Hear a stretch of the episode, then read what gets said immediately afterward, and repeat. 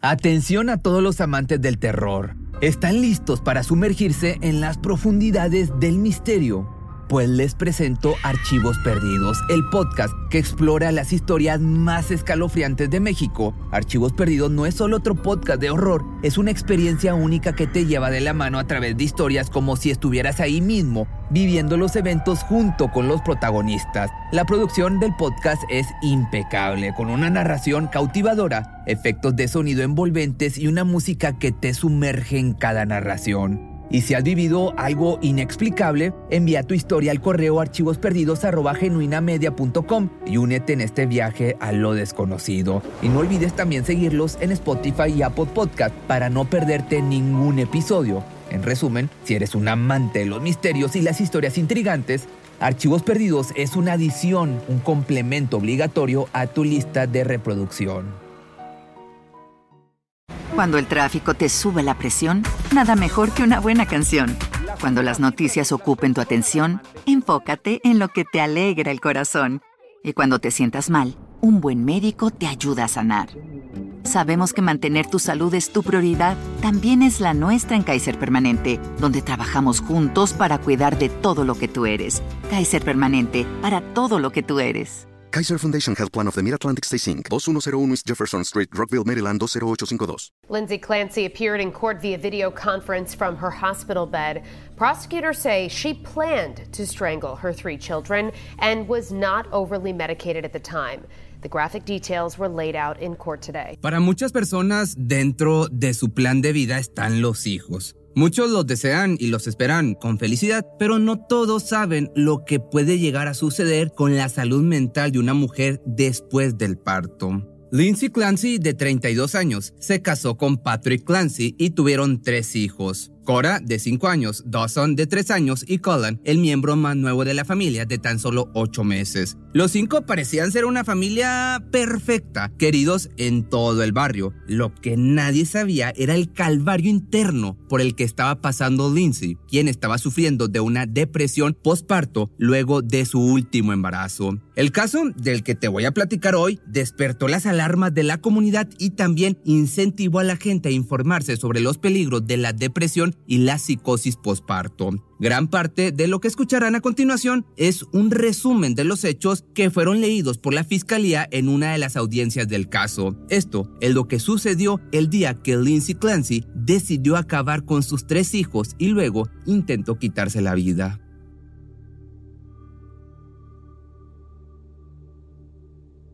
El 24 de enero del año 2023 era un día completamente normal para los Clancy. Primero, Lindsay llevó a Cora a un turno con el pediatra. En el lugar habló con enfermeras, el médico y la recepcionista. Ninguno notó algún tipo de comportamiento extraño o alarmante, por lo que se llevó a cabo la revisión médica y se fueron. Al regresar a su domicilio, ubicado en Duxbury, esto es en Massachusetts, salió con Cora y Dawson para jugar con la nieve. Hasta ese momento todo se desarrollaba normalmente, ya que Lindsay incluso le envió fotos a su madre y a su esposo sin ningún signo de angustia.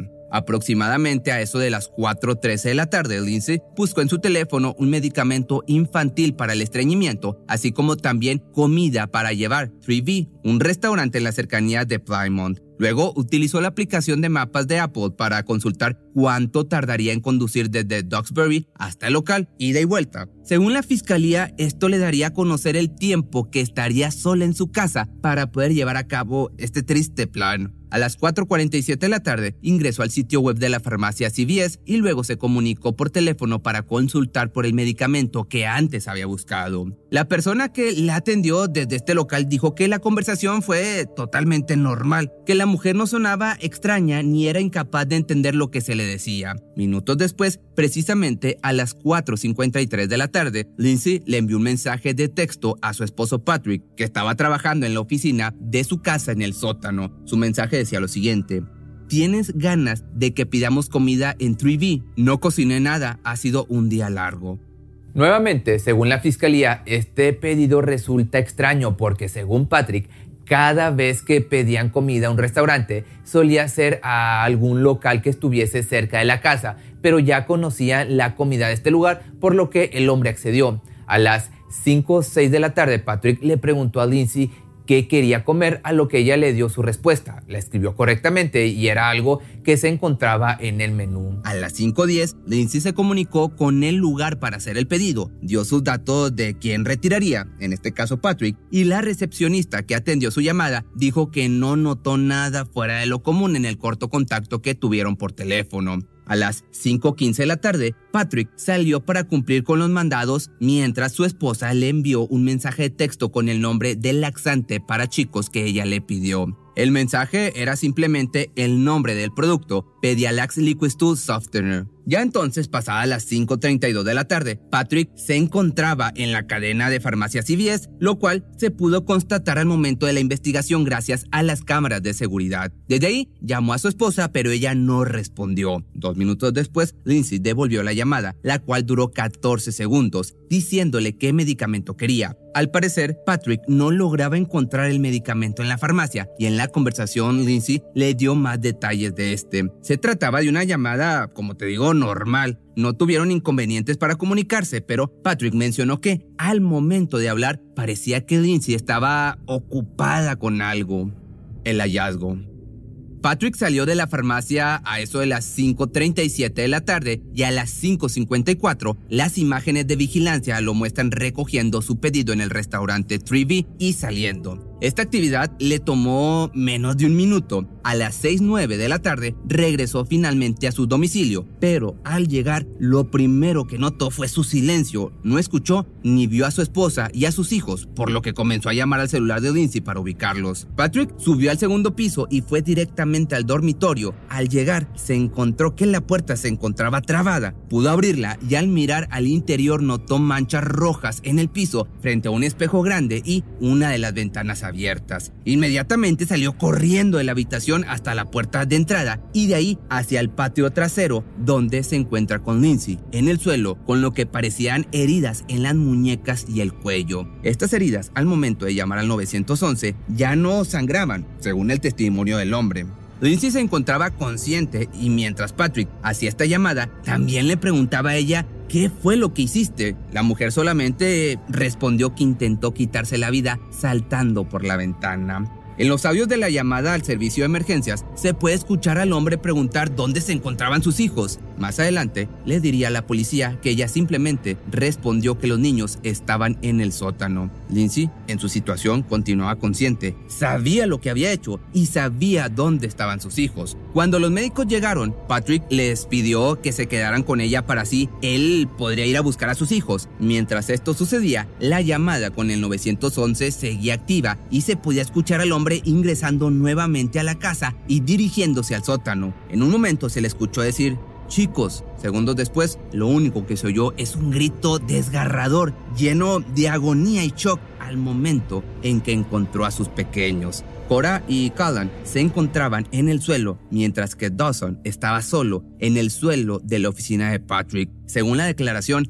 cada niño todavía tenía atada alrededor del cuello la banda de ejercicios utilizada para cortarle la respiración. Patrick enseguida les quitó estas bandas del cuello y les rogaba que intentaran respirar mientras gritaban a los oficiales que se acerquen a donde se encontraban los pequeños. Cuando la policía se acercó, el hombre dijo una sola frase, capaz de helarle la sangre a cualquiera.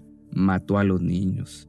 La policía inmediatamente solicitó ambulancias que llevaran rápidamente a los niños al hospital, pero lamentablemente Cora y Dawson fueron declarados sin vida al llegar. Callan, por el otro lado, fue trasladado a un hospital del área. Los médicos pudieron devolverle el pulso, pero presentaba muerte cerebral. Lo mantuvieron con un soporte vital hasta que días después partió al otro mundo. Lindsay fue enviada al hospital South Shore y luego a un hospital del área de Boston con varios huesos rotos en la espalda y la caja torácica. Su abogado mencionó que se encuentra paralizada de la cintura para abajo. Se dijo desde un principio que la mujer estaba luchando con una depresión postparto desde hacía bastantes meses y que no había recibido la ayuda necesaria para superar esta condición. ¿Qué es la depresión postparto? Es importante hablar de la depresión y psicosis postparto para poder comprender los hechos de este caso. Se trata de una condición poco discutida que normalmente se ve agravada por la vergüenza y la culpa. Ante la tragedia, Clancy, que estaba de licencia de su trabajo como enfermera de trabajo de parto de Hospital General de Massachusetts, había compartido en las redes sociales sobre su lucha contra la ansiedad en la nueva maternidad. La psicosis posparto es una condición de salud mental extraña, grave pero tratable, y que puede afectar a las personas luego de dar a luz. En sus síntomas se incluyen las alucinaciones, delirios, cambios de humor, despersonalización y agitación. Las personas que padezcan alguna afección en la salud mental previamente poseen un mayor riesgo de sufrir esto, pero también se debe a otros factores como cambios hormonales o falta de sueño. A diferencia de la depresión postparto, que afecta aproximadamente al 15% de las mujeres, la psicosis es más rara y afecta aproximadamente en el 0.1% de los nacimientos. En estos casos, de esta minoría suele darse que el 4% de los pacientes con PPP cometen infanticidio y el 5% atenta contra su propia vida. Este trastorno tiene tratamiento y es importante que se dé a conocer para acabar con el estigma que rodea estos, estos casos, para evitar que terminen en tragedia como en el caso de Lindsay. El estado mental de Lindsay. Luego de allanar la casa, la policía encontró varios cuadernos propiedad de Lindsay en los que escribía como si fuese un diario íntimo. En su celular también se podían encontrar notas que parecían ser como una bitácora de su día a día. En las semanas previas al martes 24 de enero del año 2023, Lindsay detalló por completo sus actividades diarias, la vida de sus hijos, su estado mental y el uso de medicación. Su escritura era clara, precisa y coherente. En ningún momento hace mención de estar alucinando ni muestra tener un desorden en sus pensamientos o en su forma de escribir. En cada entrada que hace en estos cuadernos se puede notar que es consciente de quién es, dónde se encuentra, la fecha y con quiénes interactuó durante ese día. She wrote a note on her phone the day before killing the children stating that she had quote a touch of postpartum anxiety end quote, around returning to work. She wrote that her psychiatrist had prescribed medication to help her. De acuerdo con el testimonio de Patrick Lindsay, había sido diagnosticada con trastorno general de ansiedad. Fue evaluada en el Centro de Salud para Mujeres y Niños en la ciudad de Providence el 20 de diciembre del año 2020. Luego de ser evaluada y frente a su esposo, un psiquiatra le dijo que no padecía de depresión postparto y que no tenía síntomas de tal problema. En su diario escribió que a veces tenía pensamientos sobre acabar con su vida, también se lo dijo a su esposo y que en una ocasión incluso había tenido en su mente la idea de lastimar a sus hijos. Cuando este pensamiento cruzó por su mente, la mujer consultó con un psiquiatra y le informó a su marido su intención de internarse el primero de enero del año 2023. El 5 de enero fue dada de alta. Desde ese entonces no volvió a hablar o escribir sobre estos pensamientos. El hospital, por su parte, no agregó nada a su historia clínica que indicara que era un peligro para ella misma o para la gente que la rodeaba. Pero con respecto a la medicación que tomaba, llevaba un control estricto sobre lo que tomaba en un diario personal. En ellos detallaba las dificultades que tenía con cada medicamento que le habían recetado y cuando se daba este caso, también anotaba si su médico le decía que tenía que dejar de tomarlo o continuar con el tratamiento. Con esto intentaban probar diferentes medicamentos hasta encontrar el que lograra beneficiarla. De acuerdo a la narrativa de Patrick, Lindsay nunca tomó más de cuatro o cinco medicamentos a la vez y al momento de la tragedia se encontraba tomando tres medicamentos. Le mencionó a la policía que ella respetaba los tiempos de cada medicación y los tomaba de acuerdo a lo que se le había recetado. Esto logra descartar el hecho de que Clancy pudiese estar bajo una sobredosis de medicamentos. Luego del tiempo que pasó en la clínica, se podían notar cambios positivos en la madre. Dormía mejor, interactuaba con amigos y familia y salía a hacer actividades con su esposo y sus hijos. No parecía tener ninguna dificultad con las actividades que involucraban interacciones sociales, tanto dentro de su círculo familiar como fuera de él. Incluso pasó tiempo a solas con sus hijos en reiteradas ocasiones durante el mes. Los padres de Lindsay, por otra parte, visitaron al matrimonio cerca de finales de enero y durante esta estadía la mujer fue capaz de hacer las compras mientras los abuelos cuidaban de los niños e incluso se comunicó vía mensajes de texto todo el tiempo que estuvo fuera de casa sin ningún tipo de inconveniente. The defendant texted her mother on January 22nd, 2023 to ask how her home her ride home went. During this conversation, the defendant's mother wrote, quote, enjoyed seeing everyone this weekend. Nice to see you doing better, end quote. Finalmente, Patrick le preguntó si sus pensamientos negativos habían regresado, a lo que ella simplemente respondió que no. La noche en la que cometió este atroz crimen, Patrick fue entrevistado por la policía mientras estaban en el hospital. Les dijo que Lindsay estaba teniendo uno de sus mejores días. Se la podía ver feliz, sonriente y no había ninguna indicación de que estuviese siquiera considerando lastimar a sus hijos. Nadie podía describir que su actitud fuese similar a estar moviéndose por inercia o actuando bajo los efectos de una sobredosis en los días previos al asesinato o incluso ese mismo día. Lo que se dijo en la audiencia. El 5 de febrero, mientras un psicólogo contratado por la policía se encontraba evaluando la salud mental de Lindsay, ella aprovechó y utilizó el celular del médico para comunicarse con su marido. Patrick no respondió a la llamada, así que solamente le dejó un mensaje diciéndole que lo amaba. Al día siguiente volvió a utilizar el mismo celular para volver a comunicarse con él, esta vez con éxito. This time he answered, and during this call, the defendant stated that after he left the house that night, she killed the kids because she heard a voice and had, quote, a moment of psychosis, end quote. He asked her what voices she heard, and she said she heard a man's voice telling her to kill the kids and kill herself because it was a, her last chance. Patrick Clancy told the police the defendant had never heard voices before. He also told the police the defendant had never used the word psychosis to him before. The first time she used that word psychosis was when she was with the doctor hired by defense counsel and using his cell phone. La gente que apoya a Lindsay Durante los primeros días después de que el crimen se hiciera eco en las redes sociales y en los medios de comunicación, también se hicieron públicas las cartas de 40 amigos y familiares que apoyaban a Lindsay. Estas cartas hacen mención a una persona completamente diferente a la que quieren presentar los fiscales. En ellas se leen frases como Lindsay vivía para ser madre y fue un recurso valioso sobre la maternidad y la crianza de los hijos para muchos de sus amigos. De igual forma, Lindsay era enfermera de trabajo de parte del Hospital General de Massachusetts y colegas de ella mencionaron que era una enfermera compasiva, solidaria y excelente. Una amiga de toda la vida mencionó de hecho lo siguiente. Decir que los bebés y la maternidad son su máxima pasión es quedarse corto.